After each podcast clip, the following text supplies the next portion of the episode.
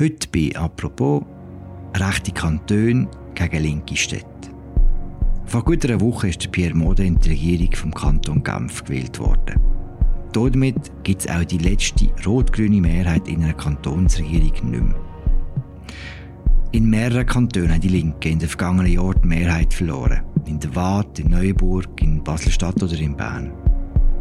Das verschärft das Phänomen, das man in der Schweiz so bis jetzt gar nicht richtig wahrgenommen hat die Übersteuerung von links dominierten Städten durch ihre bürgerlichen Kantone. Was bedeutet das für das politische Zusammenleben in der Schweiz? Was für den Föderalismus? Das besprechen wir mit Markus Häfliger im staatspolitischen Gewissen von der Bundeshausredaktion von der Media. Das ist eine neue Folge von «Apropos» im täglichen Podcast vom Tagesanzeiger und der Redaktion der Media. Mein Name ist Philipp Loser. Hallo Markus. Hallo Philipp. Das mit dem staatspolitischen Gewissen ist ein grosses Wort, aber so ein Kompliment nimmt man natürlich gerne an. Ja, wir schauen, ob du es jetzt auch erfüllst.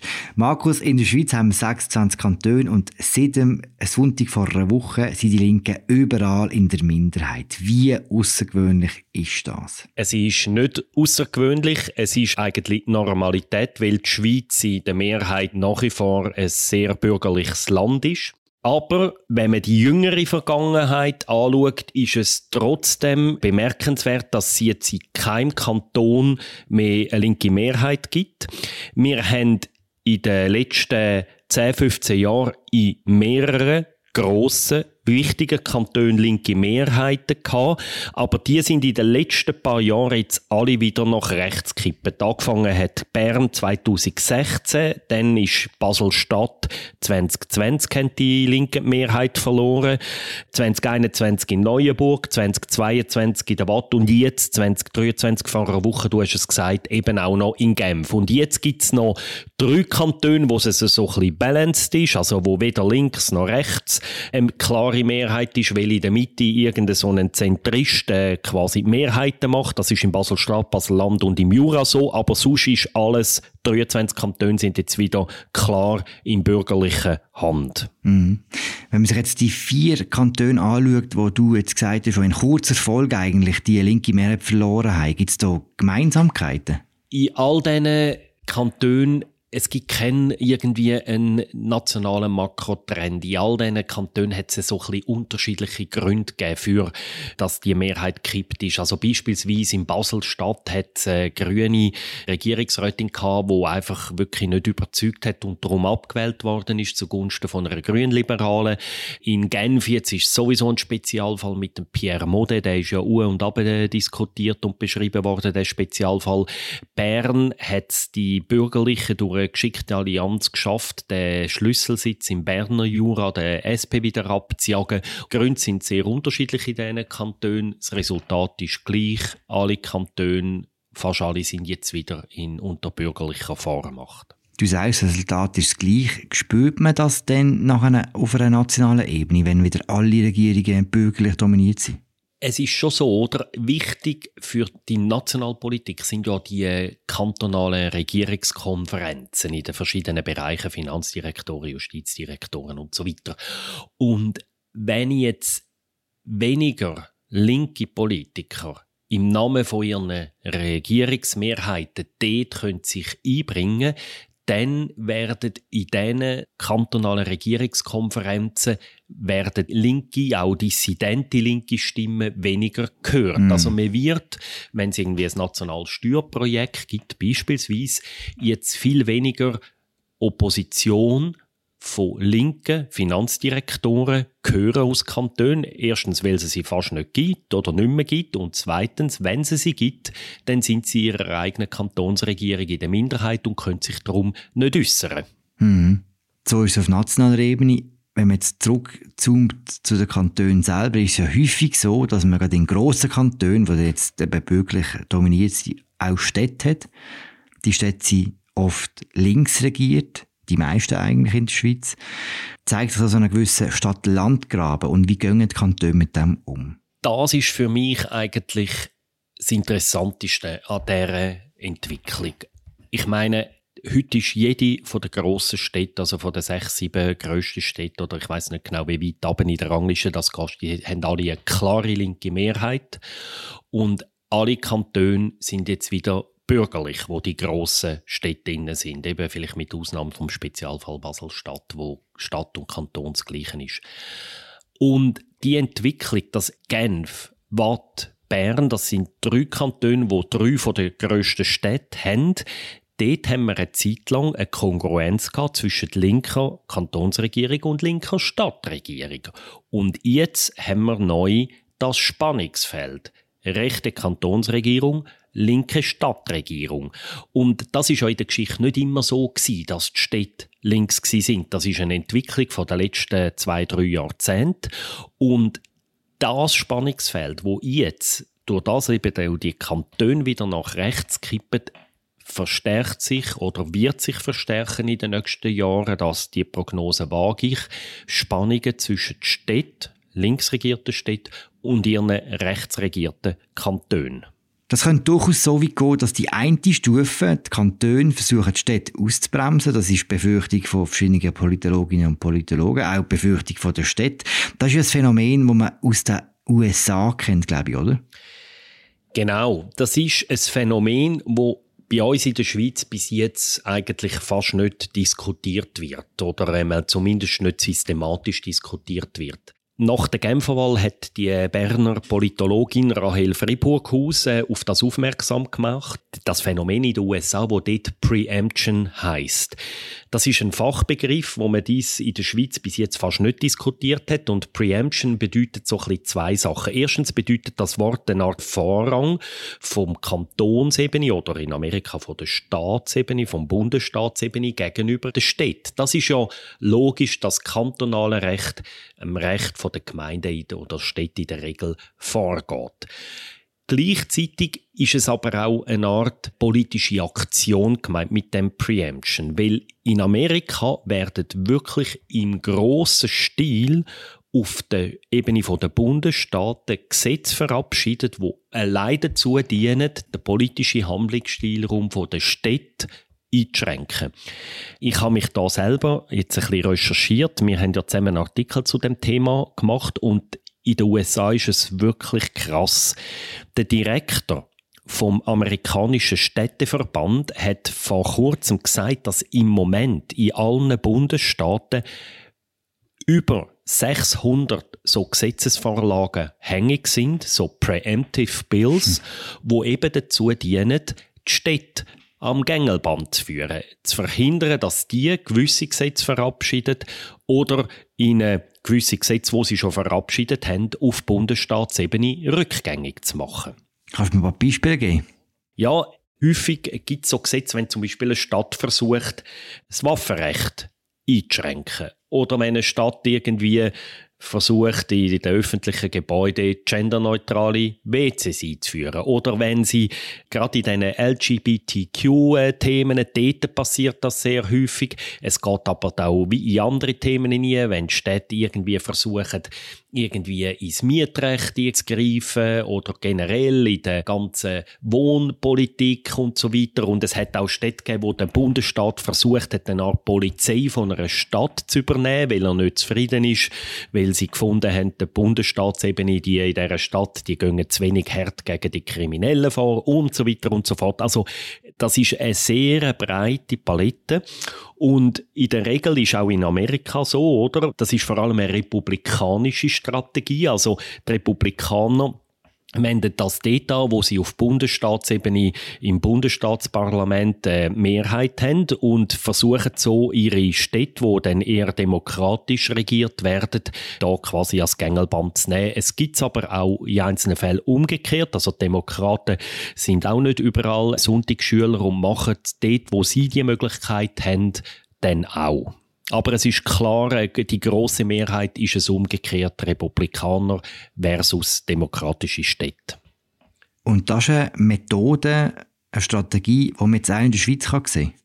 Es gibt auch in der Schweiz aus der jüngsten Vergangenheit solche Beispiele. Wir haben keine vollständige Liste zusammentragen, aber ich habe zwei, drei so Beispiele vielleicht kurz erwähnen. In Bern zum Beispiel haben Städte Interesse, sich an so Cannabis-Abgabeprojekte zu beteiligen. Und das haben dann ein paar SVP- und EDU-Politiker übers Kantonsparlament versucht, per Motion zu verbieten. Die Motion ist dann abgeschwächt überwiesen worden. Es gibt jetzt einen Bericht einmal, wo der Kanton soll herstellen. Die Kantonsregierung, wo wie gesagt ja auch in bürgerlicher Hand ist, hat aber das Anliegen, das kritische Anliegen äh, unterstützt. Also das ist so ein Beispiel, wo die konservative Mehrheit auf Kantonsebene versucht, die links-grüne Mehrheit in der Stadt zu übersteuern. Im Kanton Zürich gibt es sehr einen interessanten Fall. Dort äh, haben die Bürgerlichen sogenannte ÖV-Initiative Initiative lanciert, Tempo 30 Zonen, wo die grossen Städte, also Zürich, Winterthur vor allem, planen, wo sie versuchen, per Kantonsrecht die einzuschränken oder teilweise fast unmöglich zu machen. Auch das ein sehr interessantes Beispiel, ebenfalls aus Zürich, das Beispiel von der Basishilfe für Sans-Papier, wo die hätten gewisse finanzielle Unterstützung bekommen, hat die Stadt beschlossen, dann hat es den Bezirksrat, das ist die nächste höhere Instanz, die von den Bürgerlichen dominiert wird, gestoppt. Dort muss man allerdings dann sagen, die Stadt hat es dann verpasst, dummerweise aus ihrer Sicht gegen den Entscheid Rekurs einzulegen. Also auch dort eine höhere Staatsebene übersteuert tiefere Staatsebene und verunmöglicht so auch gewisse neue Politiken in der Drogenpolitik, in der Verkehrspolitik, in der Sozialpolitik überhaupt auch nur einmal auszuprobieren. Mhm. Übersteuern trifft Unvermögen. Das ist jetzt alles Beispiel gewesen, wo bürgerliche Gremien Linke überstimmt haben. Gibt es auch umgekehrte Beispiele? Möglicherweise gibt es so Beispiele schon. Mir sind sie aber nicht bekannt und wir müssen auch einfach nüchtern feststellen, dass Möglichkeiten für die Linken da eingeschränkt sind, weil es gibt im Moment eigentlich einfach nie die Situation in der Schweiz, dass ein Kanton in linker Hand wäre und Stadt in bürgerlicher Hand. Und auch auf Bundesebene haben wir ja keine rot-grüne Mehrheit, wo dann zum Beispiel bürgerlich regierte Kantone könnte übersteuern. Wenn die Milling die Möglichkeit hätte, zweifle ich nicht daran, dass sie es auch machen würden. Aber sie haben einfach schlicht die Möglichkeit nicht. Mm. Du sprichst jetzt Bundesebene an. All die Beispiele, die du bis jetzt erwähnt hast, waren Einflussnahmen zwischen Kanton und Stadt. Gibt es das auch auf einer höheren Ebene? Sagen wir zwischen Ständerat und Kanton oder Bundesrat und, und Ständerat oder so? Wir haben gerade Ende letztes Jahr ein sehr interessantes Beispiel erlebt, wo damals auch für gewisses Aufsehen gesorgt hat. In den letzten Jahren haben mehrere Kantone kantonale Mindestlöhne eingeführt. Das ist ein gewisser Tabubruch in der Schweiz. Das hat es bis jetzt nicht gegeben. Auf nationaler Ebene sind alle Forderungen nach einem verbindlichen Mindestlohn bisher immer chancenlos gewesen. Und dann haben gewisse Kantone, also konkret Neuenburg, Basel-Stadt, äh, Jura, und haben entschieden, wir machen das selber. Und dann ist aber das Bundesparlament hingegangen. Der federführende Politiker ist der Obwaldner Mittelständerat Erich Hettling gewesen, hat den einen Vorstoß eingereicht, wo er gesagt hat, das ist mindestens in gewissen Fällen verboten. Also sie wollen den Kanton so Mindestlöhne in gewissen Fällen verbieten immer dort für die Spezialisten, Klammern, wo es einen nationalen Gesamtarbeitsvertrag gibt, soll das mindestens verboten sein. Und der Vorstoß ist von beiden Kammern angenommen worden. Und das ist jetzt ein verbindlicher Auftrag für den Bundesrat, das Gesetz zu machen, wo die kantonalen Mindestlöhne verbietet, was vor allem im Fall Neuenburg auch aus dem Grund brisant ist, weil vorher haben die Gegner versucht, den Mindestlohn beim Bundesgericht abzuschiessen. Das Bundesgericht hat den aber für rechtens befunden. Und jetzt versuchen wir es einfach also mit einem Bundesgesetz, die kantonalen Mindestlöhne abzuschiessen. Wo notabene mindestens in einem Teil von diesen Kantonen per Volksabstimmung angenommen worden sind. Trotzdem blöd gefragt. Am Schluss geht es ja um die Mehrheitsverhältnisse. Und wenn die so sind, dass halt so Regelungen, wo die Städte oder Kantone für sich entscheiden, halt von einer Mehrheit abgelehnt werden auf einer höheren Ebene, wo ist denn das Problem? Das ist eigentlich Demokratie. Es ist tatsächlich so, dass das aus meiner Sicht jetzt nicht a priori unrechtmäßig ist, solche Entscheid. Das Problem ist mehr auf einer politischen Ebene.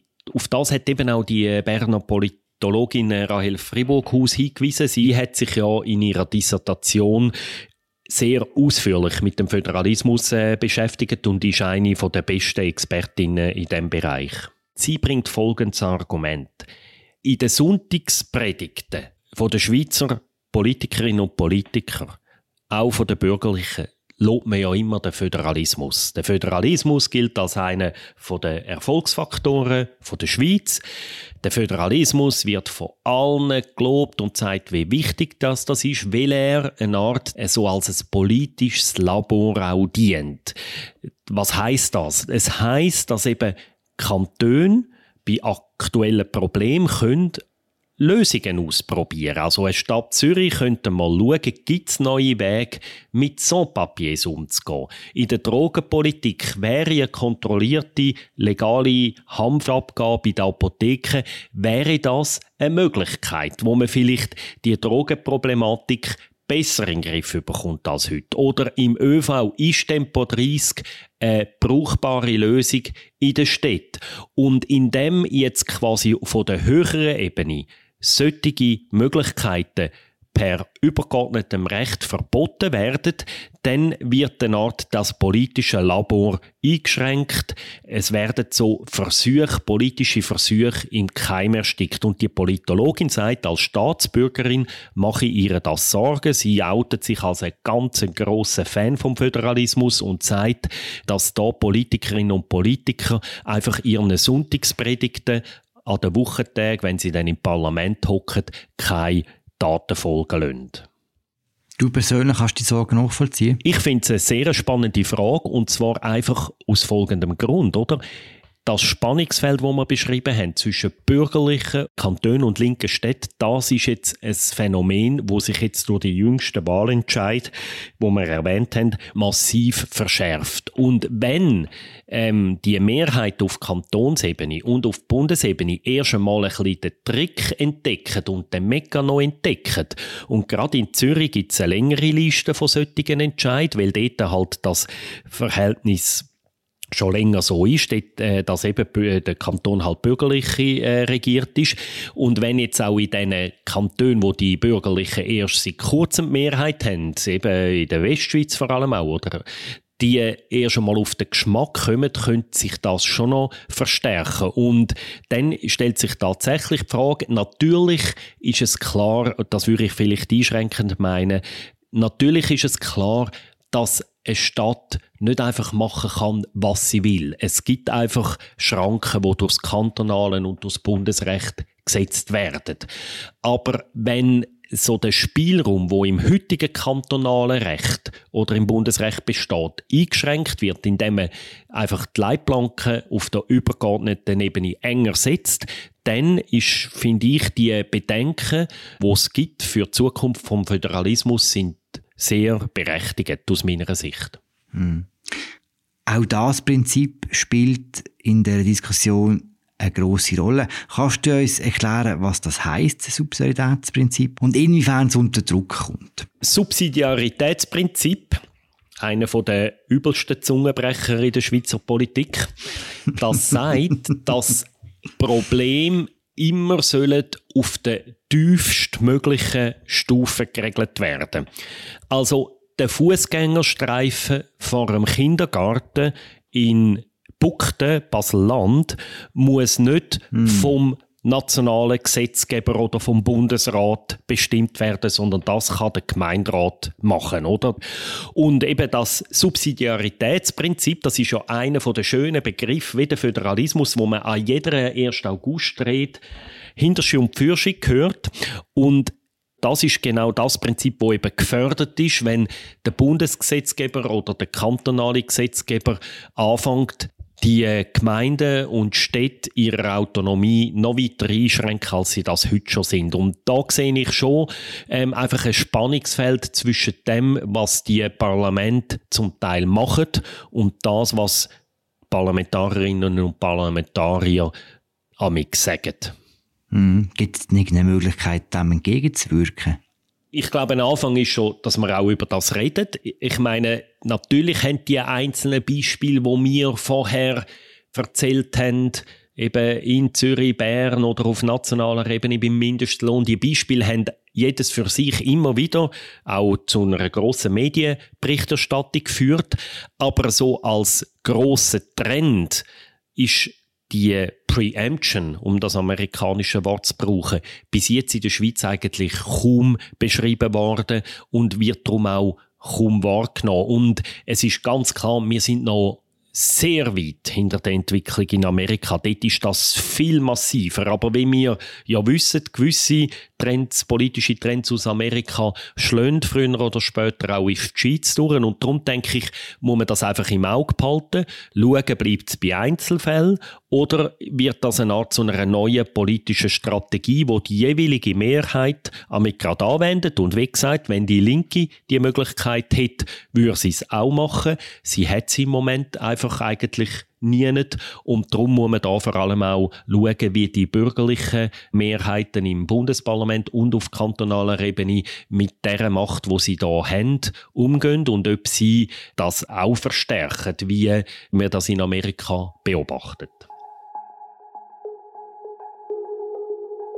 Danke, Max, für das Gespräch. Danke dir, Philipp. Den Text zur Preemption und zu der bürgerlichen Kantonsregierung tun wir euch gerne in der Episodenbeschreibung verlinken. Danke vielmals, dass ihr zugelassen habt. Ich habe geschwätzt mit Markus Häfliger aus dem Bundeshausteam Fotomedia. Mein Name ist Philipp Loser und wir hören uns morgen wieder. Ciao zusammen.